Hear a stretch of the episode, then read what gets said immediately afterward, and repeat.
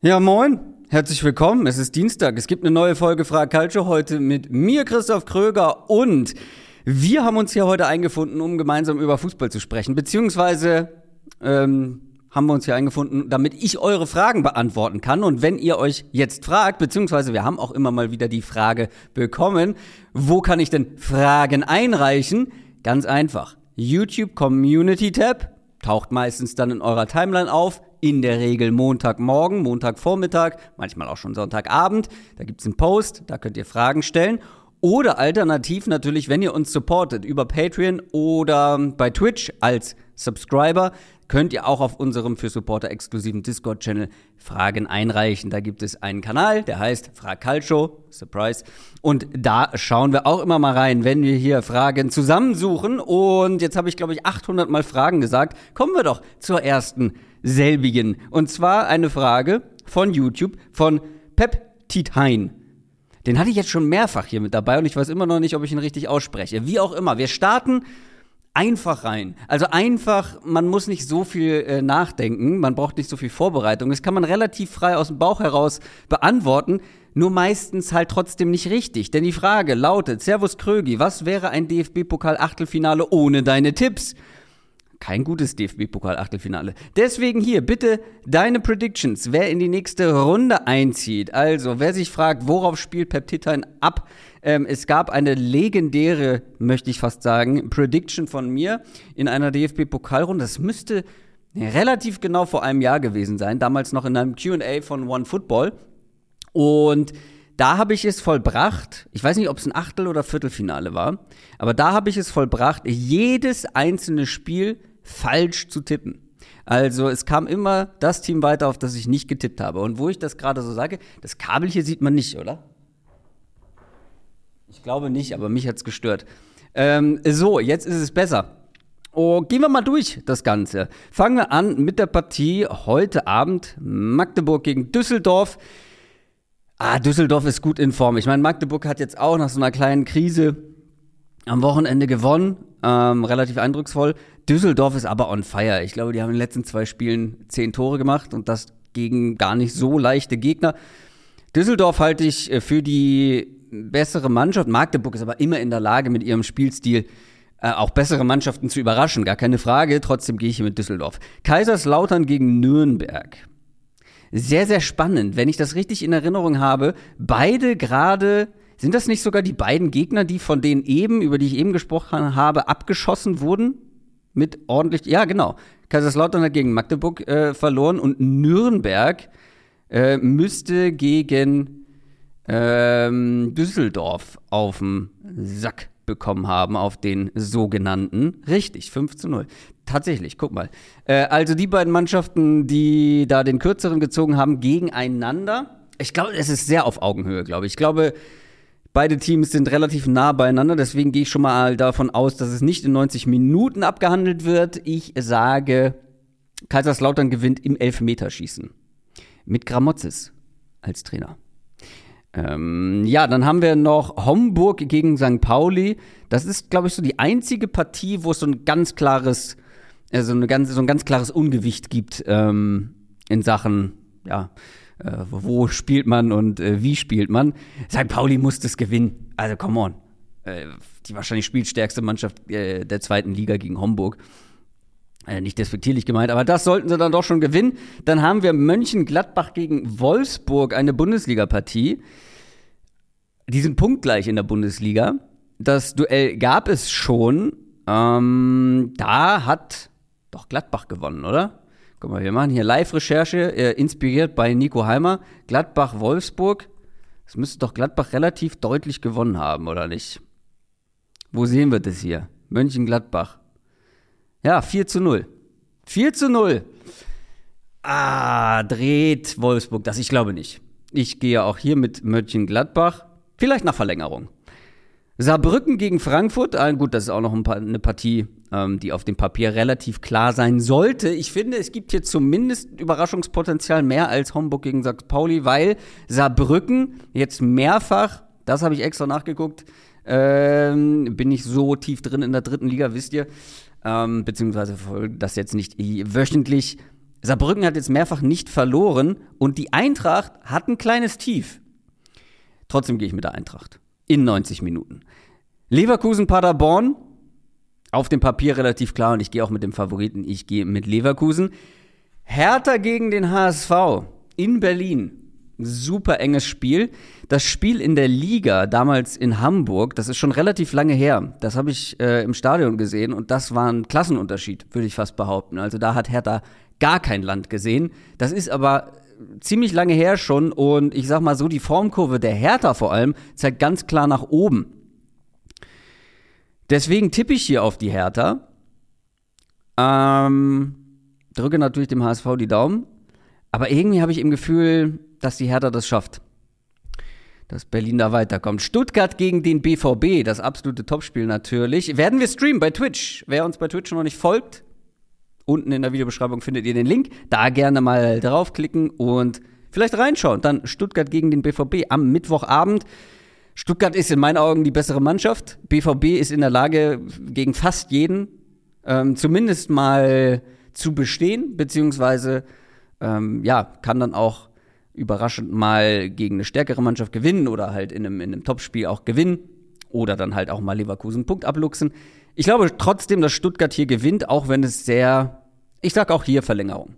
So, da bin ich jetzt mal gespannt, wie viele davon am Ende äh, ja so kommen. Wir sprechen später noch über den DFB-Pokal, denn da werden auf jeden Fall wieder Bundesligisten rausfliegen. Aber erstmal kommen wir zur zweiten Frage. Hier habe ich wieder den Fehler gemacht. Ich habe Rosa auf Weiß den Namen ähm, geschrieben, beziehungsweise reinkopiert. Andreas F stellt eine Frage. Andreas F. fragt, Moin Krögi, mal was Adventliches. Angenommen, du wärst der Weihnachtsmann. Was würdest du den jeweiligen Teams schenken wollen? Kann auch was Schlechtes sein, wenn die nicht so waren, wie von dir gewünscht. Union Berlin, 1. FC Köln, HSV, Stuttgart, Leverkusen. Adventliche Grüße aus Trier. Adventliche Grüße zurück. Ja, wir nähern uns Weihnachten. Ist schon wieder soweit. Ähm, also grundsätzlich ich habe mir ein bisschen Gedanken darüber gemacht, vorab, natürlich. Ähm, ich nehme nur positive Sachen. Das zum einen, weil ehrlich gesagt, von den Vereinen hat mir niemand was getan. Grundsätzlich haben das die wenigsten Vereine, aber gerade von denen, da habe ich jetzt keine, keinerlei Antipathie. Ähm, und ich habe versucht, möglichst handfeste Dinge zu finden. Das war aber nicht immer möglich. Ihr werdet gleich merken, was ich damit meine. Aber bei Union ging es noch. Union Berlin, den schenke ich als Weihnachtsmann einen kreativen, spielstarken, technisch starken zentralen Mittelfeldspieler. Einen Spielmacher, einen richtigen Spielmacher. So ein bisschen der Erbe von Max Kruse.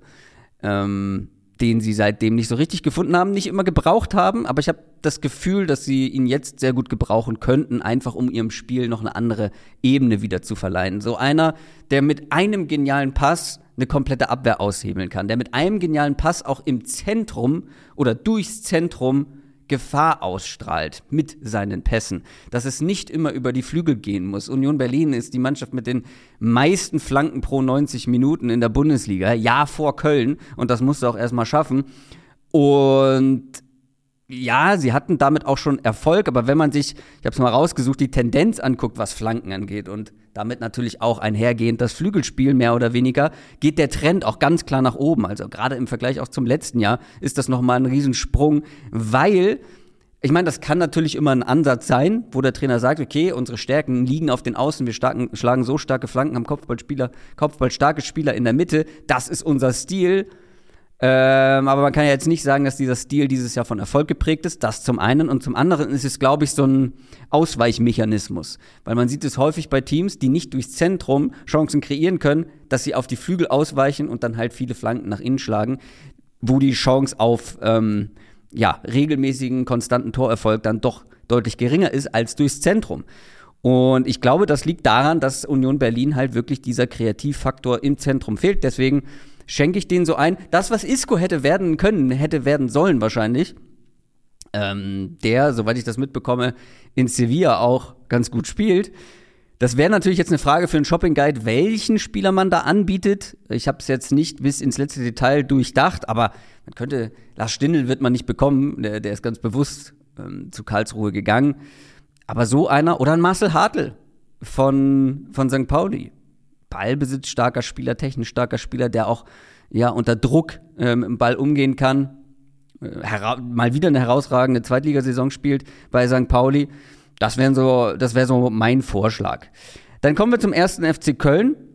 Das ist einfach, denn was, also man könnte, deswegen, ich meinte, ich will wenig so Abstraktes schenken. Man könnte jetzt sagen, auch ein paar mehr Punkte in der Rückrunde. Ja, weil sowas ist ja eher dann Daumen drücken. Am Ende muss man ja auch die Mittel haben, mehr Punkte in der Rückrunde zu holen. Und ich glaube, das, was dem ersten FC Köln am besten tun würde, ist Geld. Ja, der erste FC Köln ist chronisch, chronisch pleite. Ganz so schlimm ist es vielleicht noch nicht, aber hat chronisch zu wenig Geld. Ähm, und ähm, Geld zu Weihnachten schenken, ja, ist ist nicht gut, ist nicht cool, macht man nicht. Man schenkt Gutscheine. Klar, wie viele Gutscheine habt ihr in eurem Leben schon bekommen von irgendwem, der nicht so richtig wusste, was er schenken soll? Deswegen schenke ich dem ersten FC Köln einen 5 Millionen Euro Transfergutschein, beziehungsweise einen Gutschein für den Transfermarkt. Den können Sie nur da investieren, in nichts anderes, nur in Spieler. 5 Millionen. Das muss reichen. HSV. Ja, habe ich lange überlegt. Habe ich wirklich lange überlegt, ob ich ob ich vielleicht irgendeinen äh, absurden Wunschtrainer äh, dem HSV schenke, der Tim Walter ähm, zur Rückrunde ersetzt. Weißt du, so jemanden, keine Ahnung, der äh, niemals zum HSV kommen würde im Normalfall. Hab mich dagegen entschieden, hab was etwas Abstrakteres genommen, aber ich denke etwas, was man, wenn man nur will, auch umsetzen kann. Und der Weihnachtsmann will und der Weihnachtsmann kann. Und ich bin der Weihnachtsmann und deswegen gibt es eine sofortige Aufhebung der Sperre von Mario Vuskovic. Ich glaube, die geht noch, die geht noch ein ganzes äh, Weilchen und den könnten sie gut gebrauchen. Ja, sie haben sich nominell in der Innenverteidigung verstärkt im Sommer, aber ich finde, Mario Vuskovic fehlt nach wie vor an allen Ecken und Enden und das wäre doch super, auch für ihn natürlich persönlich. VfB Stuttgart. Da ist mir leider nur was Abstraktes eingefallen. Ich konnte mich von dem Gedanken nicht lösen. Und zwar, passt auf, ein Gesetz. Ähm, ein Gesetz und zwar, beziehungsweise eine Regel, die für den kompletten europäischen Fußball gilt. Äh, das schenkt der Weihnachtsmann dem VfB und zwar die äh, sogenannte Abgangssperre. Jetzt sitze ich hier im Dunkeln. Der Geist des Stochastikers, liebe Leute. Moment.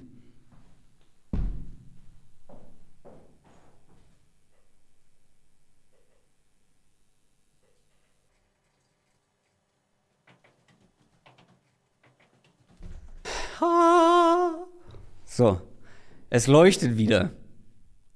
Äh, Advent, Advent, das Lichtlein brennt wieder. Und wo war ich? Ich war beim VfB Stuttgart. Ähm, Regel beziehungsweise Gesetz beziehungsweise Sperre. Und zwar wird es eine ähm, Transfersperre geben für den europäischen Fußball beziehungsweise eine Abgangssperre für den VfB Stuttgart. Niemand darf bis 2025 Spieler vom VfB Stuttgart kaufen, beziehungsweise kein Spieler und kein Trainer darf den VfB Stuttgart bis 2025 verlassen. Ich glaube, ich glaube, da wäre man sehr, sehr froh bei Stuttgart, wenn es so ein Gesetz geben würde. Deswegen besinnliche Weihnachten. Leverkusen, ganz einfach für mich, ganz einfach. Auch hier äh, gibt es äh, Geschenk durch ein Geschenk durch wegnehmen sozusagen. Und zwar nehmen wir hier etwas weg, was Leverkusens Saison nachhaltig beeinflussen könnte. Und zwar wird aus äh, dem Weihnachtsmann unbekannten Gründen der Afrika Cup verschoben. Ja, der Afrika Cup wird um ein Jahr verschoben. Der findet nicht diesen Januar statt, den kommenden. Nein. Und ich glaube, das könnte Leverkusen in Sachen Meisterschaftsrennen gehörig helfen, wenn da nicht diverse Stammspieler einfach mal ein paar Wochen weg wären. Also, Verschiebung des Afrika Cups. Das sind meine Geschenke für diese Clubs. Und ich hätte beinahe Bundesliga-Clubs gesagt, aber da war einer dabei, der gehört nicht dazu. Naja, noch nicht. Emsig, 70, fragt. Moin Krögi, wie beurteilst du die Back-to-Back-Titel der U17, EM und WM? Ich weiß, man kann das nicht einfach hochrechnen auf die weitere Entwicklung, aber die Nachwuchsarbeit des DFB wird häufig kritisiert und diese beiden Erfolge scheinen dem zu widersprechen. Oder hat man einfach nur das Glück einer bockstarken Generation, die die Defizite übertüncht? Wow, lange nicht das Wort übertünchen gehört. Sehr schön. Viele Grüße aus dem Dorf an der Düssel. Wer kennt es nicht? Also, wo fangen wir da an? Die Nachwuchsarbeit des DFB wird kritisiert und das möchte ich auch nochmal unterstreichen, zu Recht. Weil vor allem wird in der Kritik auf die Nachwuchsarbeit der letzten Jahre geschaut und diese wird kritisiert, weil deswegen haben wir gewisse Defizite in der A-Nationalmannschaft. Stichwort äh, Qualität auf der Mittelstürmerposition, Qualität beziehungsweise den Mangel an Außenverteidigern, an sehr guten Außenverteidigern. Ich würde fast sagen auf beiden Seiten. Und kritisiert wird ähm, natürlich auch, das was jetzt in, der, in den letzten Monaten äh, ja größeres Thema war, kritisiert wird in Sachen Nachwuchsarbeit vor allem ja auch ähm, von alten Männern äh, die Umstellung im, in im Kinderfußballbereich, wo ja eigentlich jede Studie sagt, man muss diese Änderungen vornehmen oder sollte diese Änderungen vornehmen und da wiederum stellen sich so ein paar äh, Leute quer, die das nicht sehen wollen. Hat jetzt hier nichts mit der Frage zu tun, aber was die Kritik am Nachwuchs oder an der Nachwuchsarbeit des DFB eben nicht aussagt, ist, dass alle U-Mannschaften schlecht sind. Deutschland hat immer noch sehr, sehr gute junge Fußballer. Das ist ja, das steht ja außer Frage. Ich glaube, das sind eher, ist eher eine strukturelle Kritik als jetzt eine Kritik an jeder einzelnen U-Mannschaft, weil gucken wir mal auf die Erfolge der deutschen U-Mannschaften. Da gab es ja immer mal wieder Erfolge. Natürlich auch die U21, äh, die 2021 Europameister geworden ist, äh, 2019 im Finale stand. Äh, wenn man sich die Erfolge anguckt, muss man aber auch sagen, die werden immer weniger. Aber ich glaube, das liegt vor allem daran, dass andere Länder ähm, ja nachgerückt sind, beziehungsweise sehr gute, mindestens mal genauso gute, wenn nicht bessere Arbeit machen. In vielen Ländern bessere Arbeit. Aber trotzdem, es gibt ja immer wieder Erfolge der U-Mannschaften. So, das ist ja nichts komplett Neues. Dieser Back-to-Back-Erfolg, wie du es genannt hast, ist natürlich schon außergewöhnlich. Aber selbst der Trainer dieser Mannschaft Christian Wück kritisiert den DFB für manche Dinge in der Nachwuchsarbeit, in der Jugendarbeit. Also Kritik darf und muss sein, trotz Erfolge. Also Erfolge äh, machen Kritik jetzt nicht überflüssig, beziehungsweise machen die Kritik auch nicht falsch. Das finde ich, das sollte, noch mal, sollte man nochmal unterstreichen. Und wie du auch vollkommen richtig sagst, kann man das jetzt nicht hochrechnen und sagen, okay, wir sind jetzt U17 EM und WM-Sieger. Das heißt, in fünf, sechs Jahren werden wir eine krasse A-Nationalmannschaft haben. Das war mein Bauchgefühl, ja, die Frage so zu beantworten. Aber ihr kennt mich, ich muss das Ganze nochmal nachprüfen. Ich musste das Ganze ein bisschen mit einer analytischen Brille betrachten und habe mal geschaut auf die U17 Weltmeister vergangener Jahre. Waren das, du hast es goldene Generation genannt, ist das die goldene Generation von Deutschland, die, wie gesagt, in ein paar Jahren dann die A-Nationalmannschaft prägen wird? Deswegen habe ich geguckt, wie sieht das bei anderen U17-Weltmeistern aus, weil im Umkehrschluss, klar, die haben jetzt nicht alle dann auch den Europameistertitel gewonnen, fair enough. Aber wie viele sind denn da überhaupt dann letztendlich relevant geworden für die A-Nationalmannschaft? Also bei Brasilien 2019, äh, die sind noch ein bisschen jung, um da jetzt irgendwie finale Urteile zu fällen. Aber die wenigsten, schaut euch mal die Startaufstellung ähm, im Finale zum Beispiel an oder generell den Kader, wie wenige vier Jahre später von denen noch irgendwie als herausragende Talente gelten, wie viele davon noch oder von wem da die Aktie immer noch heiß ist, wie sie wahrscheinlich nach dem Turnier war. Caio George zum Beispiel war ein Riesentalent bei Santos, hat da eben ähm, im, im Sturm gespielt, Juventus Turin hat ihn gekauft, kommt überhaupt nicht an in Europa, hat ihn, man hat ihn jetzt verliehen. Jan Koto würde ich noch nennen, der spielt bei Girona so eine On-Off-Rolle und äh, da auch echt eine, eine gute Saison bisher, gehört Manchester City, aber ansonsten ist es schon dünn. England 2017 ist ein bisschen anderes Thema, weil bei England kann man nicht, also da gibt es ja über die letzten Jahre schon immer eine gute Jugendarbeit, das ist jetzt nichts Außergewöhnliches. Aber auch hier, Phil Foden ist der einzige in diesem Team, das U17 Weltmeister wurde, das wirklich auch in der A-Nationalmannschaft jetzt spielt. Also Gay vielleicht lasse ich noch gelten, der hat schon ein paar äh, Länderspieleinsätze, aber ansonsten sind da nicht viele. Es sind viele gute Fußballer dabei, das ähm, darf man nicht leugnen. Viele auch, die im europäischen Topfußball immer noch unterwegs sind, aber für die A-Nationalmannschaft Englands einer. Einer so richtig. Äh, Nigeria 2015, die standen gegen Mali im Finale. Und das unterstreicht nochmal so eine, ja, was für eine andere Welt dieser U17-Bereich dann auch noch ist. Wie weit diese Jungs entfernt sind vom Profifußball, beziehungsweise vom halt ähm, ja, Herrenfußball vom A-Nationalmannschaftslevel. Weil wo sind die A-Nationalmannschaften von Nigeria und Mali? Ja, ist ein fieser Vergleich. Deutschland muss dann natürlich besser sein und mehr rausholen. Aber Nigeria zum Beispiel ist Rekordweltmeister, äh, was den U17-Bereich angeht. Das sagt auch schon einiges aus. Und wenn man danach geht, müssten die ja eigentlich irgendwann mal auch eine sehr, sehr starke U17, äh, eine sehr, sehr starke A-Nationalmannschaft haben. Bislang sieht man das noch nicht. Da sind einzelne Spieler, zum Beispiel 2015 äh, wurden Osimen und Chukwueze mit diesem Team Weltmeister. Ja, aber dann von goldener Generation zu sprechen. Was ich damit sagen will, ist, wenn aus dieser Truppe, aus dieser deutschen U17, die jetzt diese großartigen Erfolge feiern konnte, zwei bis drei in ein paar Jahren in der A-Nationalmannschaft Leistungsträger sind, beziehungsweise regelmäßig spielen, glaube ich, wäre das schon sehr gut.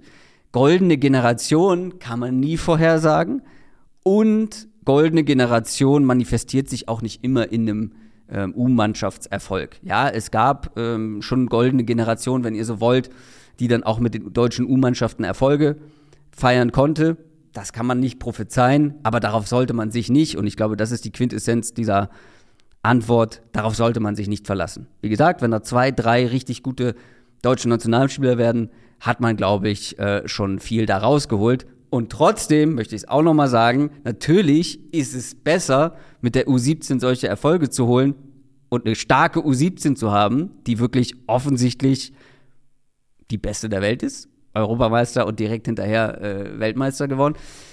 Übrigens, der Wikipedia-Artikel für alle, die da irgendwie unterwegs sind, ist nicht aktuell, was die U-Nationalmannschaftserfolge angeht. Darf vielleicht nochmal beigehen. Ähm, ist natürlich besser, solche Erfolge zu haben, als sie nicht zu haben. Es ist besser, eine krasse U17 zu haben, als sie nicht zu haben, weil die, das Potenzial, da Spieler für die A-Nationalmannschaft zu gewinnen oder da weiterzuentwickeln, ist relativ groß. Dann haben wir eine Frage, äh, wo ich auch nochmal hier den Namen irgendwie sichtbar machen muss. BMG Forever hat bei YouTube gefragt, gute Realismus Quickfire. Finde ich sehr schön, weil die Gegenüberstellungen sehr gut sind. Welches Szenario hältst du für wahrscheinlicher? Ich muss gerade noch mal gucken, ob die Kamera läuft. Das sieht man nämlich von hier nicht. Ganz fies. Das rote Licht ist hinter euch quasi. Realismus äh, Quickfire. Welches Szenario wahrscheinlicher? Fangen wir an mit Stuttgart schafft es in die Champions League oder Dortmund nicht ins internationale Geschäft. Also was ist realistischer?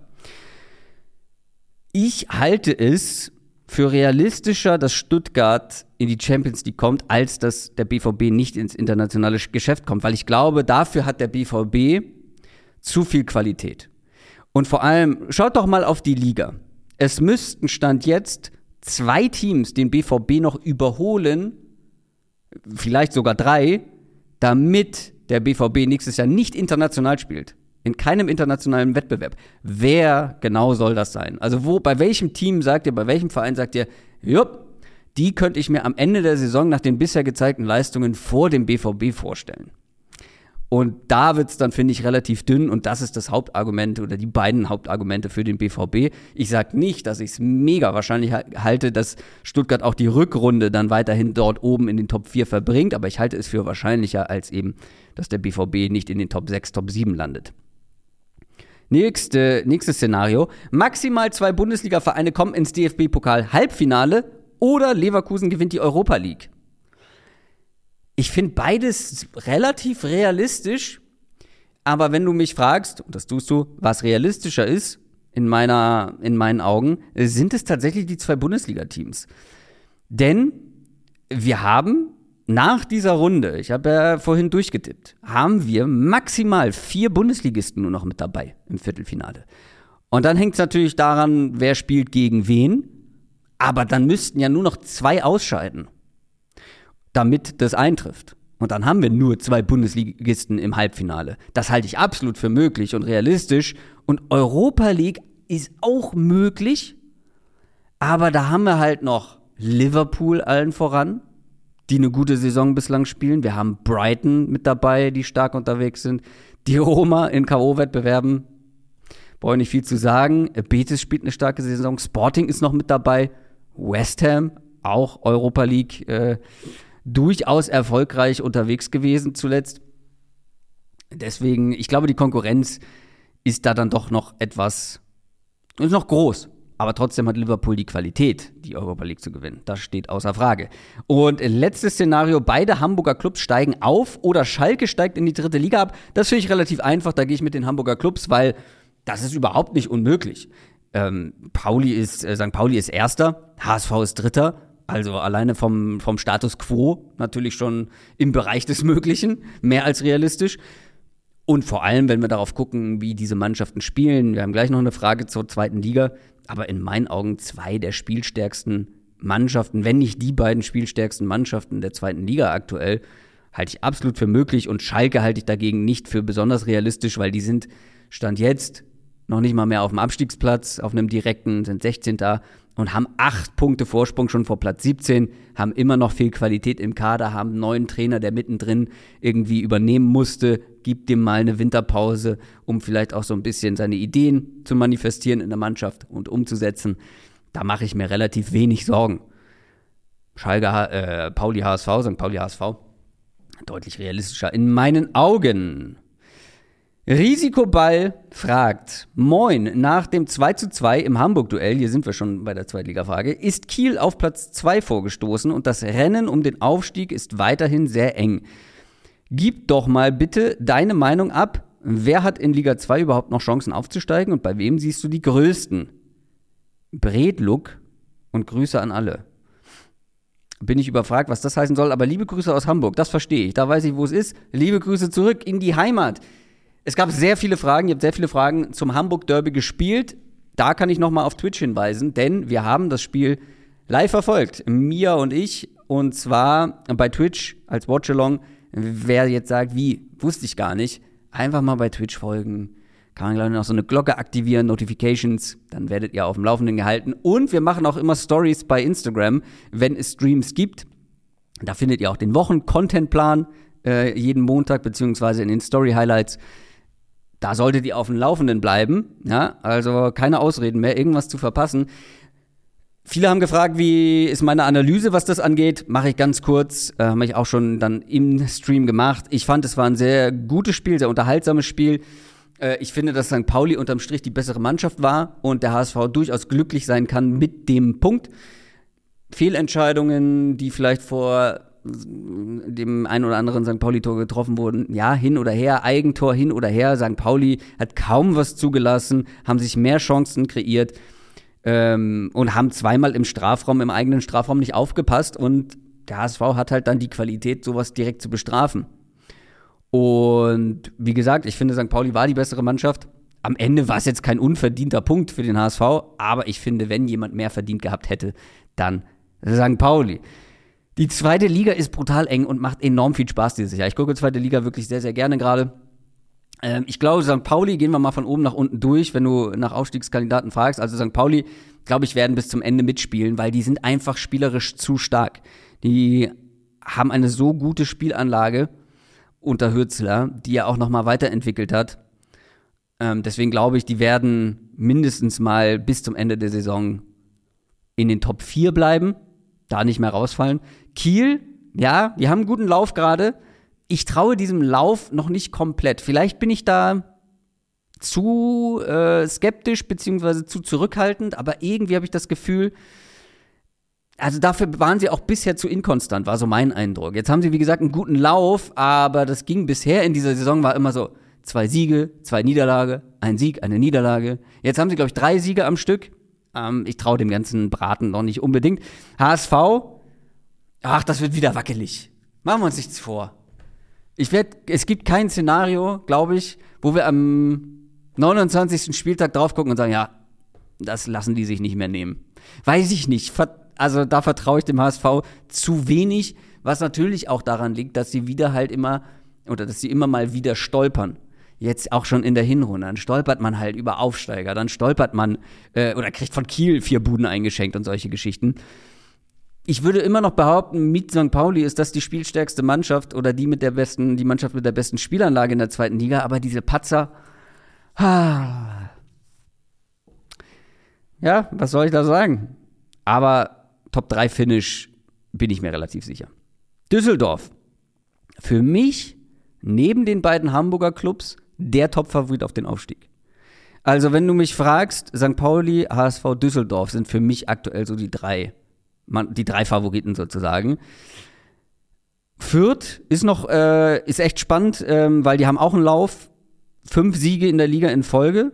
Bis auf Düsseldorf, aber gegen relativ leichte Gegner. Düsseldorf zu schlagen, respektabel, gar keine Frage.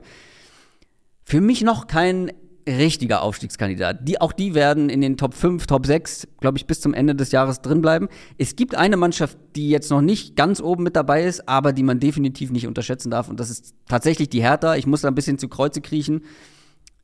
Ich habe äh, Paul Dardai und auch die Kaderqualitäten ähm, herbe kritisiert und in Teilen bleibe ich auch bei meiner Kritik. Ich bin immer noch kein großer Fan von dem, was Paul Dardai da spielerisch machen lässt. Ich bin von einigen Spielern nicht überzeugt. Trotzdem hätte ich nicht gedacht, dass die ohne Trainerwechsel ja wirklich so diesen Turnaround schaffen. Das ist jetzt noch kein ist jetzt noch kein kompletter Turnaround, aber nach dieser Krise zum Saisonbeginn ist das schon deutlich besser, was die da machen, deutlich erfolgreicher. Und ich finde auch, das liegt daran, dass sich manche Neuzugänge äh, ein bisschen besser akklimatisiert haben. Auch ein Fabian Reese hatte Anlaufschwierigkeiten und spielt jetzt richtig, richtig stark. Aber ähm, die haben halt immer noch die Kaderqualität. Bei aller Kritik, das waren ja einzelne Spieler, die ich mir rausgepickt habe, wo ich sage, weiß ich nicht, ob die, die, ob die dich so enorm weiterbringen. Die haben aber noch die Qualität. Und wenn du dann einen Niederlechner hast, der dann auch plötzlich funktioniert, ähm, ja, dann ist da so viel Qualität, dass die auch am Ende um den Aufstieg mitspielen können. Also St. Pauli, HSV, Düsseldorf und die Hertha nicht zu vergessen. Und dann eine anschließende Frage, die ich noch mit reinnehmen wollte. Äh, Marc M. fragt nämlich Moin Krügi ganz simpel und trocken. Das, was waren deine ersten Gedanken, als Heuer Fernandes das Ding in die Maschen geknallt hat? Vielleicht, vielleicht, also eine Sache muss ich dazu sagen. Und zwar habe ich es nicht live gesehen. Es gab irgendwie ein technisches Problem, glaube ich, gerade, oder irgendwas war zu, laut, äh, zu leise, zu laut, keine Ahnung. Auf jeden Fall musste ich zum Schreibtisch laufen, wo unsere ganze Technik steht. Und habe nicht, weil es gab ja, es war ja ein Abstoß für den HSV. Da dachte ich, ich kann mal entspannt darüber gehen. Und plötzlich bricht mir förmlich in sich zusammen. Und ich dachte, ja, okay, irgendwie gab es einen Fehlpass und dann hat man ein eingeschenkt bekommen. Und dann habe ich die Wiederholung gesehen. Und die Reaktion kann man vielleicht einfach mal einspielen. Ich meine, weil das wurde live ins Internet gestreamt. So, jetzt ein Ausgleich wird doch gut kommen. Alter, was ist das denn? Alter. Ich habe nicht geguckt. Tor, Tor, Tor, Tor, Tor, Tor, Tor, Tor. I don't know what happened. Ah, es ist schon wieder so geil. Es ist wirklich, du kannst es niemandem. Es ist, Daniel Heuer Fernandes macht nicht mehr ein gutes Spiel für uns. Der ist gebrochen jetzt, der Mann. Ey, guck dir das bitte an. Das ist doch unfassbar. Was machen die denn da?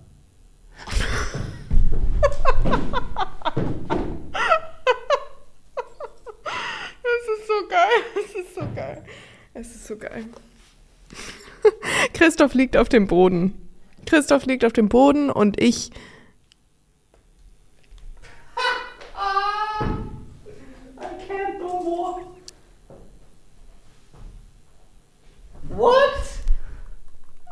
Mei, mei, mei, gerade auf die Uhr geguckt. Wir sind ja schon wieder gut fortgeschritten hier. Ähm, deswegen eine kurze Frage, die ich schnell beantworten kann von Stefan M. Moin Krögi, sollten deiner Meinung nach Hallenturniere mit erster, mit Erst- und Zweitligisten.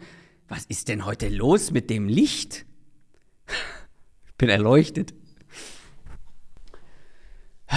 Also für alle, die sich irgendwie mit Lichttechnik auskennen, äh, schöne Grüße an Godox, die diese Lampen, diese Dinger herstellt. Was ist da los? Warum ist das so? Wahrscheinlich funktioniert einfach nur dieses, äh, dieses äh, der, der, der Dimmer nicht vernünftig. Vielleicht brauchen wir da einfach einen neuen. Whatever. Also, schnelle Frage. Sollten deiner Meinung nach Hallenturniere mit Erst- und Zweitligisten über die Winterpause wieder stattfinden? Wenn ja, wie würde dein persönliches Hallenturnier aussehen? Ort, Mannschaften, Getränke, Essen. Ähm, also, erstmal DSF Budenzauber oder wie das hieß. Ich glaube, es hieß irgendwie anders. Hallenmasters oder keine Ahnung. Auf jeden Fall damals DSF, Ende der 90er, Anfang der 2000er. Für alle, die in ungefähr meinem Alter sind, vielleicht ein bisschen jünger, vielleicht ein bisschen älter, werden es kennen und ich glaube lieben. Weil es war wirklich so. Es gibt ein Video, schaut euch das mal an. Ich habe gestern extra nochmal geguckt bei YouTube von Sport 1 und zwar zum letzten Hallenmasters ähm, wurde nochmal so ein kleiner Rückblick gemacht. So, das waren die keine Ahnung, legendären Momente oder irgendwas. es war halt so geil für alle, die irgendwie, glaube ich, nach 2000 geboren sind oder vielleicht sogar nach 1995 geboren sind. Das war halt wirklich krass. Ihr müsst euch vorstellen, da haben nicht irgendwie Erst- und Zweitligisten einfach irgendwelche B-Mannschaften zu Hallenturnieren geschickt. Da waren die Stars. Nicht, nicht irgendwelche Legenden von den Vereinen. Nein, die richtig gute Bundesligaspieler haben da sieben gegen sieben oder was das war, Hallenfußball gespielt. Ja, da war, keine Ahnung, Freddy Bobic, ein äh, Ailton. Wie gesagt, schaut euch das Video an, da sieht man ein paar Ausschnitte. Ein Mario Basler, der gespielt hat. Da waren wirklich die guten Spieler und gerade so Neuzugänge. Das war so geil, dann irgendwie einen Wintertransfer direkt dann mal in so einem Hallenturnier zu sehen. Mega, mega gut. Deshalb, der Wunsch danach ist absolut vorhanden. Man muss aber auch sagen, niemand wird das wieder machen. Nein, dafür ist die Gefahr, was Verletzung angeht, viel zu hoch. Also einfach nur mal für so ein Hallenturnier da seine, seine Starspieler in Gefahr bringen, in Verletzungsgefahr oder Verletzungsgefahr aussetzen. Ähm, dazu ist, glaube ich, die Winterpause irgendwann verkürzt worden. Das war auch noch ein weiterer Grund. Und natürlich fahren die Vereine lieber ins Warme, um da vernünftig zu trainieren, als so ein bisschen in der Halle zu kicken. Weil was kannst du, also es ist ja kein, trainierst da ja nix. Also ja, vielleicht irgendwie, keine Ahnung, Ballkontrolle, technische Fähigkeiten, Kurzpassspiel, okay, aber das ist ja keine richtige Trainingssession, wo du irgendwelche Spielideen etablieren und trainieren kannst. Ähm, deswegen, ja, keine Ahnung, dann irgendwie fahren die lieber nach Dubai, als im Emsland irgendwie ein bisschen zu kicken. Ähm, das muss man, also das wird nicht wieder passieren. Deswegen, also mein Ort, Emsland, wäre mein Ort. Irgendwie habe ich, verbinde ich Ems, warum auch immer Emsland. Ich weiß nicht mal, wo das Emsland ist und ich verbinde das irgendwie mit Budenzauber. Das Emsland, Landkreis Emsland. Das ist gar keine Stadt. Das ist bei Osnabrück, wenn ich das hier richtig sehe. Das ist ein richtig großer. Ja. Osnabrück. Das ist sehr weit im Westen. Ähm, irgendwie verbinde ich das damit. Keine Ahnung. Vielleicht ist das auch mal in dem Video gedroppt worden. Oder im Pott. Oder im Pott. Komm, machen wir Essen. Wir machen Essen. Da findet unser Hallenturnier statt. Mannschaften. Ähm, ja, ich will es halt wie früher haben. Da bin ich Nostalgiker. Die Bundesligisten, zweite Liga und vielleicht noch so ein paar kleinere Vereine treten gegeneinander an. Getränke, ganz klassisch. Bier, eine Wurst, aber auch eine vegetarische. Kommt mir nicht mit eurem komischen, toxischen, männlichen Fleisch muss die Wurst sein. Nein, Mann, es gibt richtig gute Alternativen. Finde ich wichtig und für die Alternativen, vor allem dann, vor allem in so einer Soße, in einer Currywurst, schmeckt man das eh nicht und es ist kein Tier für gestorben. Das nur mal als kleines moralisches Plädoyer an der Stelle. Ähm, aber als Getränke, Klassiker, Bier und die drei großen Softdrinks, das war's. Ähm, ihr solltet aber, wenn ihr Hallenfußball generell mögt, es gibt ja gerade diese Planungen, was da diese Hallenligen angeht, was äh, Piquet in Spanien gemacht hat. Ähm, da wird es in Deutschland welche geben, ist ja auch schon bekannt. Äh, Eli wird da was machen, die Ballers League wird es geben äh, mit Poldi und Hummels. Ähm, dementsprechend, da werde ich ein Auge drauf haben. Werden wir natürlich ein Auge auch drauf haben, äh, was diese Entwicklung angeht, ähm, weil da wird ja letztendlich Hallenfußball gespielt. Die nächste und letzte Frage kommt von Froschhuhn. Froschhuhn schreibt, Servus, Dennis Undaff spielt aktuell wahnsinnig gut und meiner Meinung nach definitiv besser als Duxch und auch Füllkrug. Wäre es möglich, dass Undaff Füllkrug den Platz im Sturm noch wegnimmt? Grüße aus Ellwangen. Also die Rede ist hier natürlich von der Nationalmannschaft. Ich glaube, was man mit Gewissheit sagen kann, ist, dass Dennis Undaff gerade der formstärkste deutsche Stürmer ist. Dass er formstärker ist als Füllkrug und Duxch. Da habe ich gleich auch noch ein paar statistische äh, Belege für, aber ich glaube, jeder, der die Bundesliga verfolgt, wird dem zustimmen. Ob formstark auch besser bedeutet, das sei mal dahingestellt. Weil wir wissen, wie gut ein Füllkrug sein kann, beziehungsweise auch immer wieder ist, ähm, auch in den letzten Wochen immer mal wieder war. Ähm, und deswegen würde ich jetzt mal nicht von besser oder schlechter sprechen, sondern von formstärker. Bei Duxch ist das ein anderes Thema, kommen wir gleich nochmal zu. Ähm, ich glaube aber mit Blick auf die Nationalmannschaft ist so ein bisschen das Problem, dass Undorf und Füllkrug schon relativ unterschiedliche Spielertypen sind, nicht ganz so weit voneinander entfernt, wie man das vielleicht im ersten Moment denken mag, aber sie sind schon ganz andere Stürmertypen. Also ich habe mir jetzt für die Vorbereitung auf die Frage auch nochmal äh, Undaf individuell angeschaut wo er sich bewegt, wie er sich bewegt. das ist schon was ganz anderes als Füllkrug. Und ich glaube, das ist eher das Problem, dass die beiden halt nicht unbedingt eins zu eins dieselbe Rolle übernehmen können. Also ich möchte, ich mag Undorf so, wie er am letzten Spieltag gespielt hat, am liebsten in der Doppelspitze, neben, vor, hinter, über, unter einem richtigen Neuner, Mittelstürmer. Da sehe ich ihn äh, am liebsten, da halte ich ihn auch äh, für am besten, weil er ist viel mehr unterwegs. Ein richtiger mobiler Stürmer, der lässt sich fallen, der weicht auf die Flügel aus, der spielt auch sehr viel mit. Das macht Füllkrug auch, ja, aber halt eher aus der zentralen Position. Er geht halt überall, also Undaf geht halt überall hin, ist auch ein gutes Stück kleiner. Ähm, das kommt noch dazu, ist halt nicht so wirklich dieser Zielspielertyp. Und du willst, wirst halt eine Spielidee entwickeln, wo du halt einen speziellen Stürmertyp im Kopf hast. Deswegen weiß ich nicht, ob er die Chance überhaupt hat, Füllkrugs Rang, Füllkrugs Position zu bekommen in der Nationalmannschaft, wenn Nagelsmann was anderes vorhat. Sein, er hat natürlich auch Vorteile dann mit seinem Spielstil. Ganz, ganz klar. Ähm, also, wenn wir da über Dynamik sprechen, wenn wir über 1 gegen 1 Stärke sprechen, wenn wir über das Anlaufen gegen den Ball sprechen, über das Pressing. Ähm, ich glaube, da hat Undaf seine Vorteile. Und was ihn halt auch von vielen anderen dieser mobilen Stürmer unterscheidet, ist, dass er enorme Knipserinstinkte hat. Das haben wir schon in Belgien gesehen, das sehen wir jetzt auch wieder. Der steht halt einfach, der weiß, wo er hin muss. Ähm, Sebastian Hoeneß äh, attestiert ihm ja auch ein sehr, sehr hohes Maß an ähm, ja, an taktischem, an taktischem Know-how, beziehungsweise an Spielverständnis grundsätzlich, auch an, an, an taktischem Verständnis. Und ich finde, das sieht man auch. Der hat wirklich dieses Gefühl dafür, wo er sich wann hinbewegen muss. Und das unterscheidet ihn, finde ich, von vielen anderen dieser mobileren Stürmer, weil er eben halt dieses, ja, Knipserinstinkte trifft es eigentlich am besten, dass er die einfach hat. Wenn aber die Suche eher nach so einem klassischen Neuner-Zielspieler ist, dann weiß ich nicht, ob er wirklich den Rang ablaufen kann. Aber ich habe mal für euch ähm, die FB-Ref-Profile von Marvin Duksch, Niklas Füllkrug und Dennis Undorf rausgesucht. Und ja, da muss man zu sagen, FB-Ref-Profile sind einfach nur Statistiken runtergebrochen auf 90 Minuten. Das hängt auch schon viel von den Umständen ab. Also Stürmer in einer sehr guten Mannschaft performen in der Regel in solchen Statistiken deutlich besser, vor allem in Mannschaften, die viel mehr den Ball haben als andere, als äh, Stürmern, äh, Stürmer, die in schlechteren Mannschaften spielen.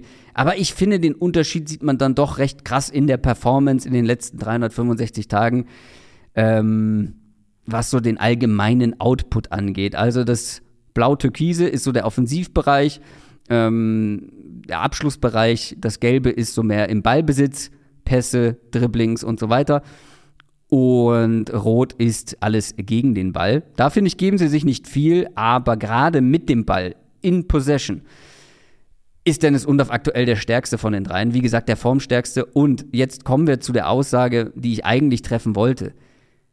Dennis Undorf in dieser Verfassung muss mit zur EM. Zumindest muss er in der nächsten Länderspielpause nominiert werden, um das Ganze mal auszuprobieren ja, du musst vielleicht etwas anders spielen, wobei ich finde, Dennis Undorf hatte ja auch den einen Auftritt als alleiniger Stürmer, zumindest auf dem Papier. Im Spiel waren dann schon relativ häufig mal, zum Beispiel ein Leveling, glaube ich, war es an seiner Seite, aber ja, das kannst du in der Nationalmannschaft auch gut umsetzen.